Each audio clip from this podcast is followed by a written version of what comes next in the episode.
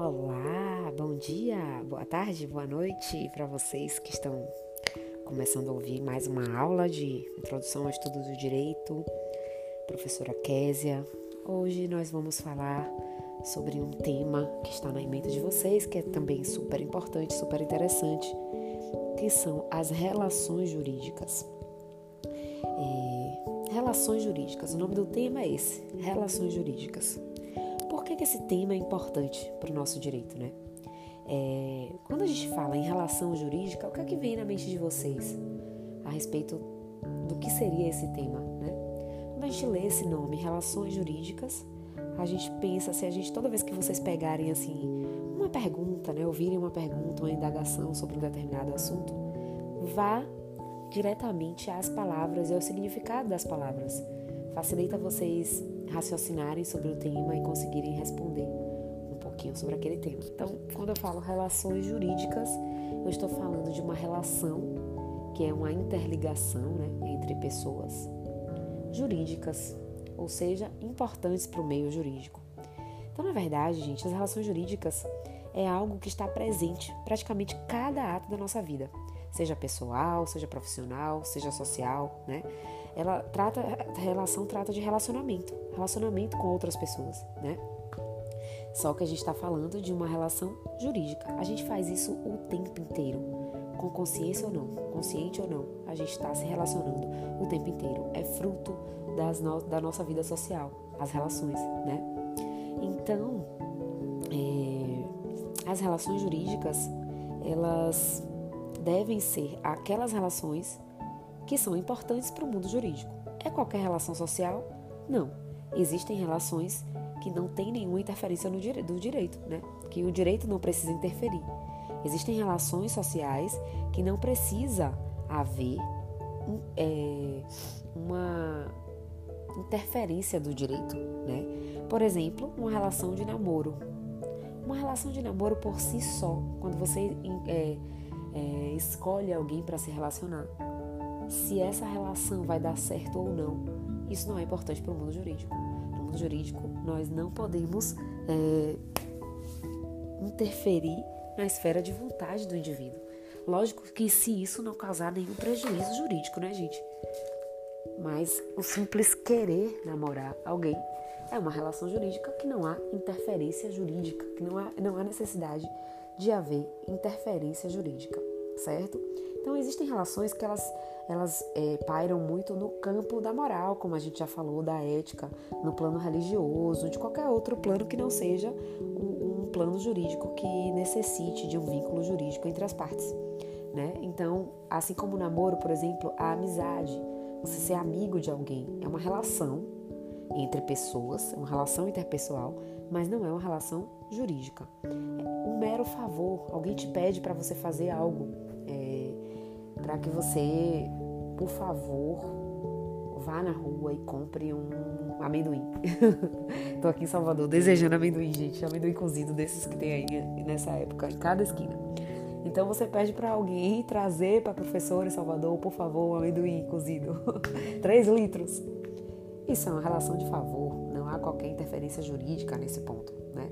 Então, lógico que para ser uma relação jurídica precisa ser uma relação social que tenha é, interesse jurídico que precise da obrigatoriedade, da coercitividade do direito para que ela venha intervir. A gente já falou um pouco sobre isso, não é, diretamente, especialmente no assunto na relação jurídica, mas vocês já acredito que já conseguem entender o que vem a ser essas relações importantes para o mundo jurídico, como as relações jurídicas. Então, eu falei de uma amizade, eu falei de um namoro, eu falei de um mero favor. Diferente seria se eu falasse de casamento Casamento é um instituto jurídico, inclusive. Quando a gente chega lá, na frente do juiz, do padre, e fala assim: aquilo dali é uma obrigatoriedade legal.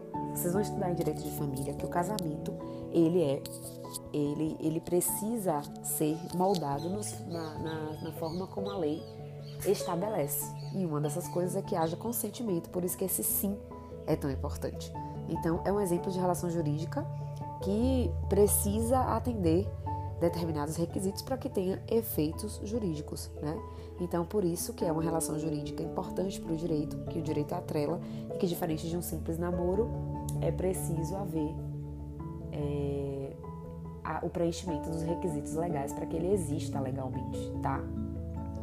É, eu falei, gente, de namoro, o simples querer, né? Porque hoje a gente já sabe que o namoro, dependendo de como ele aconteça, pelo tempo, pela forma como ele aconteça, ele pode acabar se tornando algo importante para o direito, que é a união estável, né? Então, o namoro ele pode evoluir para uma união estável e passar a ser uma relação jurídica, deixar de ser uma mera relação é, natural, fatídica e passa a ser uma relação jurídica, certo? É, então, quais seriam, professor, essas relações que deveriam ser consideradas como jurídicas, né? É, então, prevalece hoje que deve haver, então, essa concepção de operacionalidade do direito. Precisa haver uma, um fato jurídico importante para que o direito atribua um valor. Lembra que a gente falou de Hans Kelsen, de fato, valor ou norma? Precisa que o direito atribua um valor importante para que crie é, dessa relação deixe de ser apenas moral, ética e passe a ser também jurídica, certo? Essa relação jurídica, ela se estrutura, ela se estrutura é, em alguns requisitos. Para que eu tenha uma relação jurídica propriamente dita, eu preciso ter alguns requisitos. E aí a gente vai falar um pouquinho deles aqui. Nós temos que ter, para que tenha uma relação, primeiro, nós temos que ter sujeitos, dois sujeitos. Não existe uma relação minha sujeito com uma coisa. Então, uma relação entre uma pessoa e uma coisa não é uma relação jurídica. Precisa haver uma relação entre pessoas, né? E precisa haver vínculo jurídico entre essas pessoas, além também de existir um liame subjetivo entre essas pessoas.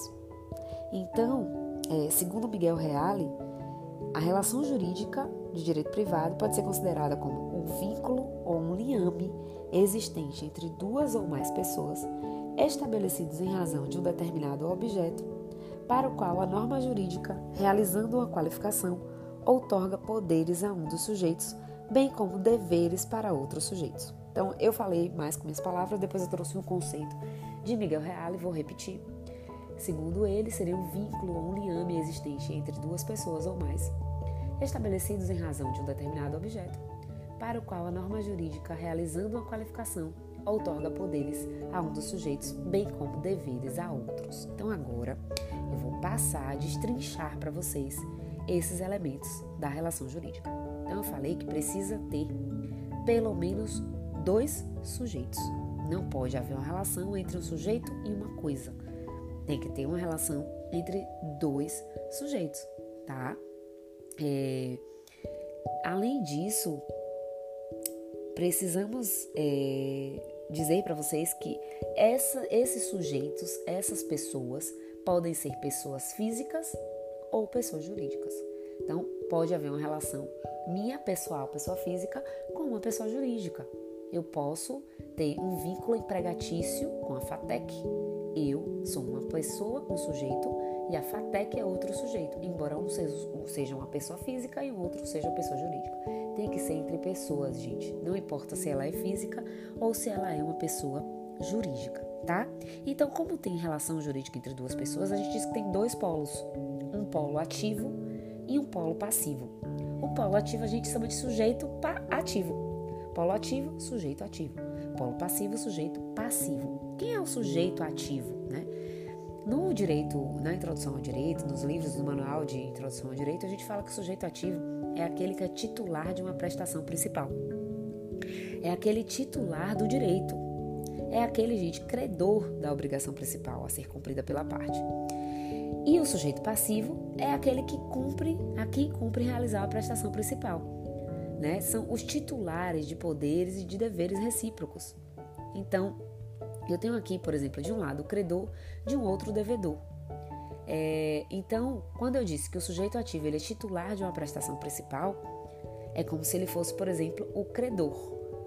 E o sujeito passivo, quando eu digo que ele é aquele que tem o dever de realizar a prestação principal, é como se fosse o devedor, tá? Então, no contrato de locação, né? O locador tem o dever de pagar o aluguel. Ele é o sujeito passivo da relação. O locatário é o dever de é, é aquele que sujeito ativo titular da prestação, é o que vai receber o valor do aluguel, tá? Então, o, o sujeito passivo é o responsável pelo cumprimento da obrigação principal. Ele é aquele que tem o dever de cumprir a relação principal. Mas o sujeito ativo, ele tem o, é, na verdade, ele é o titular da prestação, tá?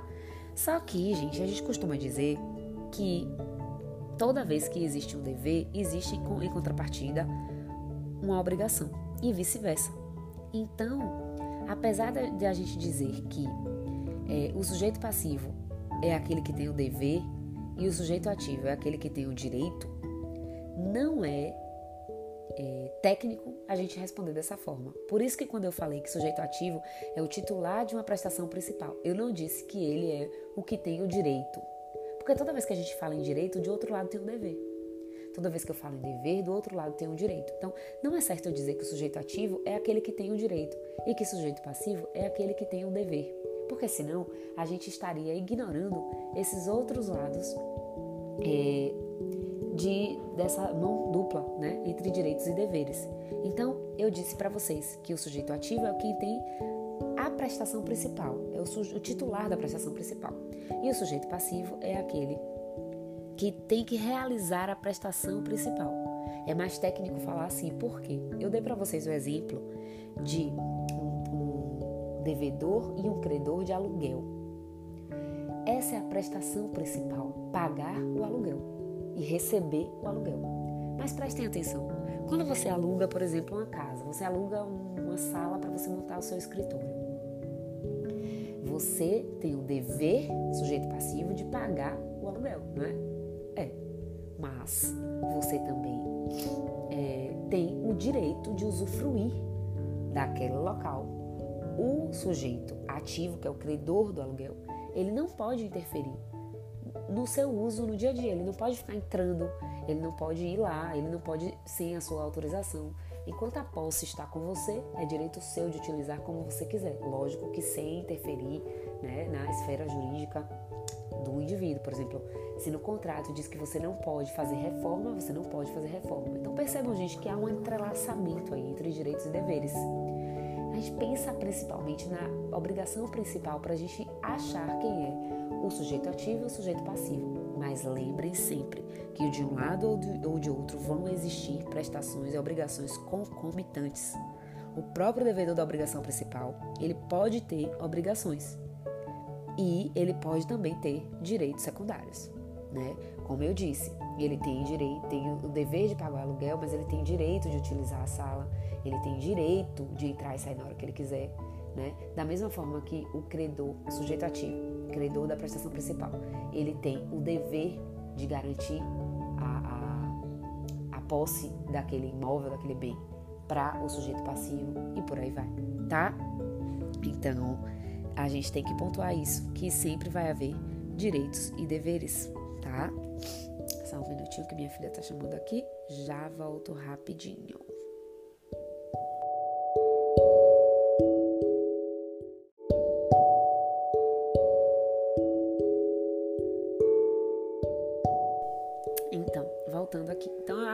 Que tenha ficado claro para vocês é, esse, essa, essa parte, né, esses elementos da relação jurídica, que são os sujeitos. Então, eu falei que os sujeitos são dois, né? Sujeito ativo, sujeito passivo.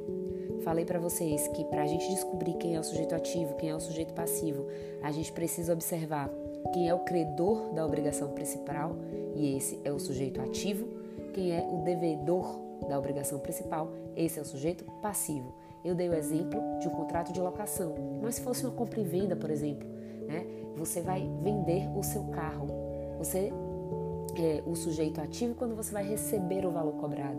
Você é o sujeito passivo, é aquele que vai receber o carro. Tem o dever de pagar o valor do carro e em contrapartida ele vai receber o carro. Então eu falei para vocês que apesar da gente ter né, sujeito ativo e sujeito passivo, saber quem é o credor da obrigação principal, quem é o devedor da obrigação principal, a gente vai ter sempre aí um vínculo entre eles além é, dessa obrigação principal. Então existem obrigações acessórias, existem algo é, que gera de um lado, toda vez que a gente fala em deveres, a gente tem direitos, e de um lado, toda vez que a gente fala em direitos, a gente tem deveres. Então, apesar de eu ser credor da obrigação principal de receber o valor que eu cobrei para a venda do carro, eu tenho a obrigação de entregar o carro. Né? Da mesma forma que eu tenho o dever de pagar o valor do carro, eu tenho o direito de receber o carro nas formas como nós contratamos, certo? Então é vocês lembrarem disso, é vocês lembrarem que entre os sujeitos é, pode ser é, os sujeitos, na verdade, tem que ser sempre pessoas. Pode ser pessoa física, pode ser pessoa jurídica, mas tem que ser pessoas. Não existe vínculo entre direito ou entre pessoa e um objeto. E aí vocês falam, ah, professora, mas por exemplo, é, existe, vocês vão estudar uma parte do direito civil que é o direito é, real. Os direitos reais são os direitos sobre as coisas, né? E aí você fala, por exemplo, quando você compra uma casa, e aí você tem o direito à propriedade desta casa. Você tem o direito à posse dessa casa, se você não tiver locado, por exemplo. E aí, professora, eu tenho direito sobre aquele bem. Isso não é uma relação jurídica? propriedade não é uma relação jurídica? A posse não é uma relação jurídica? Sim, é uma relação jurídica de direito real. E então, professora, se eu sou o credor da obrigação principal, que é ter o direito de ter a propriedade, quem seria o outro sujeito? Já que não pode ser uma coisa. Eu não posso dizer que a, a, a casa, o imóvel, é o sujeito passivo. Não.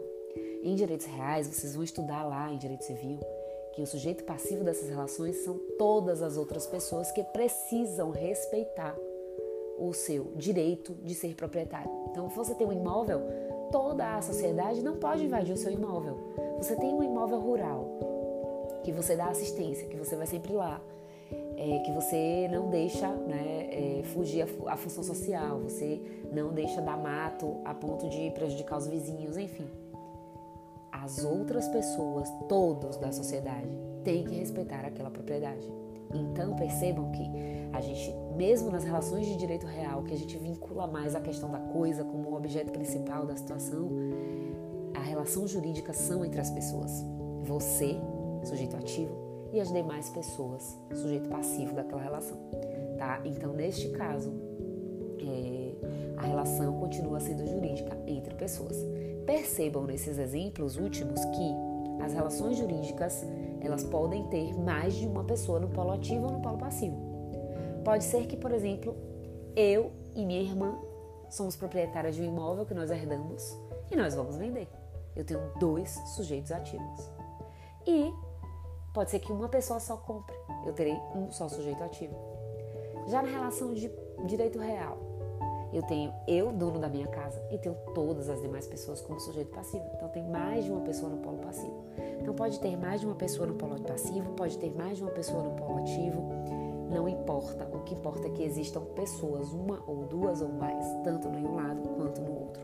Não pode ter essa relação entre uma pessoa e uma coisa. Ok, aqui, até aqui, tranquilo até aqui. Senão vocês podem mandar perguntas que eu farei uma outra aula tirando as dúvidas, tá? E que mais? Agora vamos para o terceiro elemento da nossa relação jurídica, que é o objeto. Entre essas pessoas vão existir sempre um objeto. O que é objeto, gente? É aquele elemento que a relação jurídica se constitui. É como se fosse a sua causa.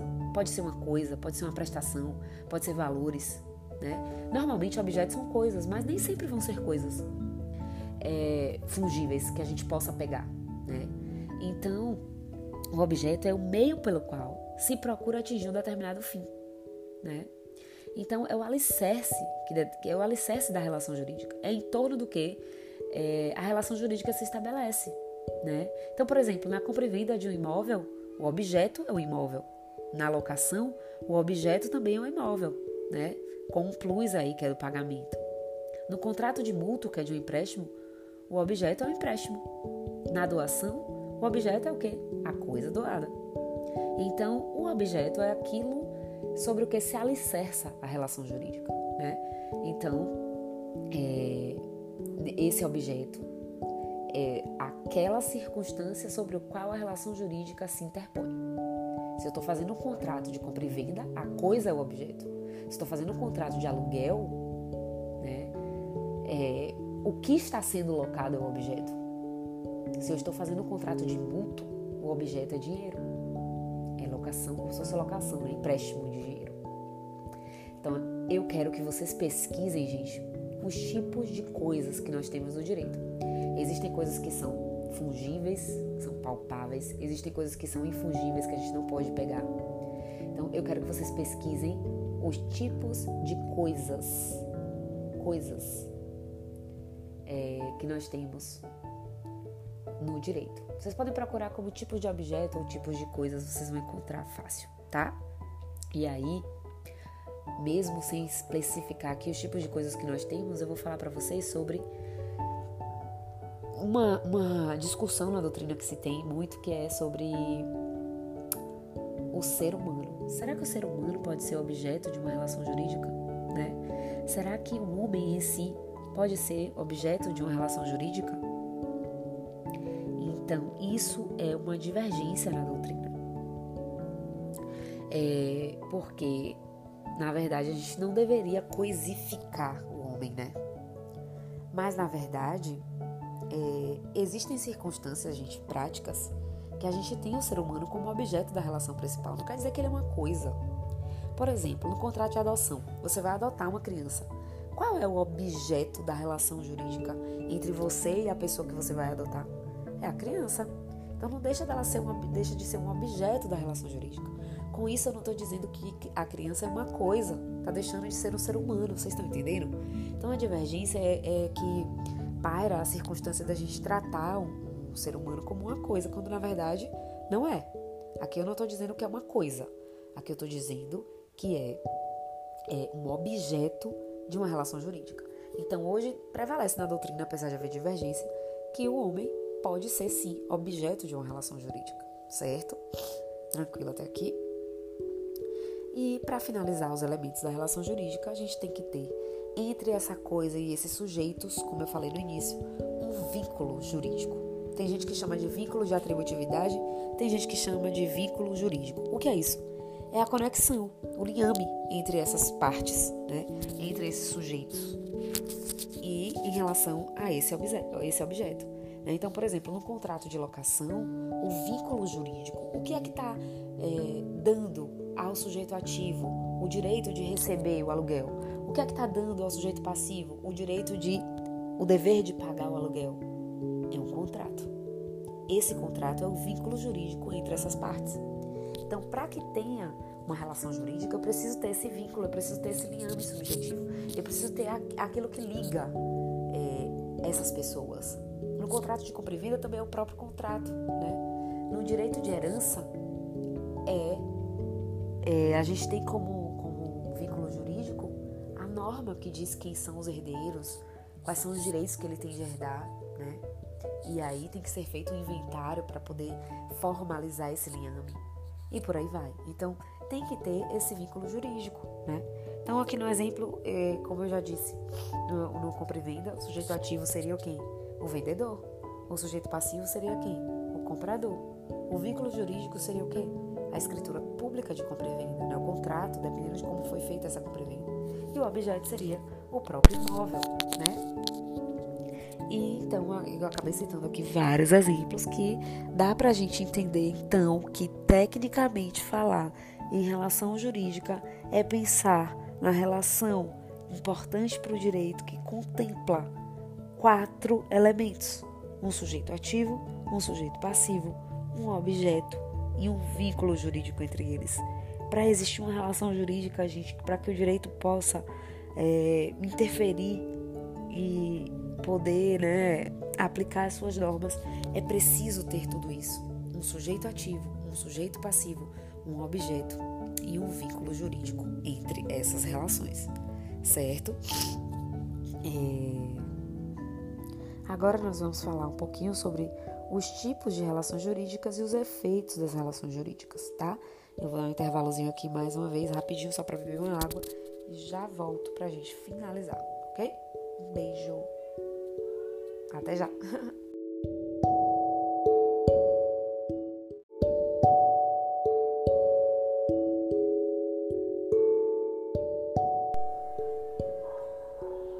Pois não, então vamos lá continuar, finalizar aqui nossa aula de hoje. Respeito das relações jurídicas. Então, nós já vimos os elementos das relações jurídicas. Agora, vamos ver alguns tipos de relações jurídicas que a gente tem. É, já falamos né, de, de, todos os direitos, agora, ou de todos os elementos, agora vamos falar dos tipos de relação jurídica que nós poderemos ter, tá?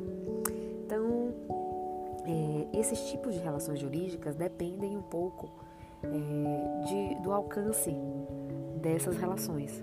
As relações elas podem ser, primeiro, relativas ou pessoais, segundo, elas podem ser absolutas ou com efeitos ergaônicos. Qual é a diferença de, entre elas? As relações jurídicas é, relativas, ou tam também chamadas de pessoais, são aquelas relações que, em regra, só afetam as pessoas jurídicas, as pessoas, os sujeitos, né, ativo ou passivo, envolvidos. Então, é, são aquelas relações que são a grande maioria, decorrente da grande maioria dos tipos de relações jurídicas, como por exemplo, direito de sucessões, direito de herdar. Quem vai herdar são os herdeiros. Os sujeitos ativo e o passivo são aquele que deixou a herança, o decujos, né? E o herdeiro, o espólio, na verdade, e os herdeiros. É, então, diferente, fica mais fácil vocês entenderem quando eu falar das relações absolutas. As relações absolutas são aquelas que têm efeitos erga omnes. Então, são aquelas que geram efeito além das pessoas diretamente envolvidas, além dos sujeitos é, diretamente envolvidos. Como, por exemplo, o direito ao nome. Nós temos o direito ao nome, todo mundo tem que respeitar. É quando você faz o seu registro, quando sua mãe faz o seu registro com seu nome, né? É uma relação jurídica, se a gente for pensar aí entre dois sujeitos, mas que vale para todos. O direito à vida também é um direito que todos têm que proteger. O direito à propriedade, que eu já dei exemplo para vocês hoje, inclusive, que é um direito entre as pessoas, é, é um direito seu e todas as pessoas precisam respeitar. Né? Então, é, esse, essas relações jurídicas que geram efeitos além das partes diretamente envolvidas, a gente diz que elas são relações absolutas, porque elas operam efeitos a todos, erga omnes. Toda vez que vocês ouvirem falar nessa expressão erga omnes, significa que ela gera efeitos para todos, além daqueles sujeitos envolvidos naquela é, relação diretamente. E a gente vê principalmente esses exemplos nos direitos reais, posse, propriedade, enfiteuse, é, habitação, penhor, penhora, que vocês vão estudar lá em direito civil e em direitos reais. É, é, é, são exemplos de relações jurídicas que operam efeitos para todos. Então, essa é a diferença entre relações jurídicas pessoais ou relativas e as relações jurídicas absolutas, certo? Outro, é, outra classificação que a gente dá é com relação também aos efeitos das relações jurídicas. Eles podem ser imediatos ou mediatos ou diferidos. Os imediatos são uma regra. Quando é que a gente tem efeitos jurídicos com efeitos imediatos? São aquelas que os efeitos se operam logo, imediatamente, né? Então, quando alguém casa, por exemplo, a partir do momento que sai a certidão de casamento, já está valendo, já está operando efeitos. Efeitos jurídicos é aquilo que decorre da relação jurídica, quando ela começa realmente a existir. Então, casou, saiu a certidão, a partir do momento da certidão, já é considerado casado, os efeitos já valem a partir de então. Então, por exemplo, se você casou hoje, amanhã ou até hoje na lua de mel, um de vocês viajaram na, na viagem, morreu, Deus é mais que isso aconteça. A herança já. É, o, o, o cônjuge que sobreviveu já vai ter direito à herança. O efeito é imediato, tá? Diferente dos, das relações jurídicas que geram efeitos diferidos, mediatos ou retardatários, que é aqueles que só produzem efeitos depois. Então, por exemplo, o testamento só vai valer, é uma relação jurídica, né? Que só vai passar a existir quando a pessoa morrer, né? O direito de herdar também é a mesma coisa, né? Só vai operar efeitos futuros quando a pessoa morrer, certo? Então, é... ah, professora, qual é a relação jurídica aí que, que vai gerar efeitos futuros no caso da morte? No caso do, do da herança, é a relação jurídica de pai e filho, de avó e neto, de parentesco. A relação de parentesco produz efeito, alguns efeitos imediatos, né? Então, por exemplo, o dever de cuidar dos filhos menores é dos pais. Esse é um efeito imediato dessa relação jurídica de parentesco. Mas a relação jurídica de parentesco também gera efeitos futuros. Então, o direito de herdar decorre dessa relação jurídica de parentesco, desse vínculo jurídico entre as pessoas, mas que só vai operar efeitos depois da morte, tá?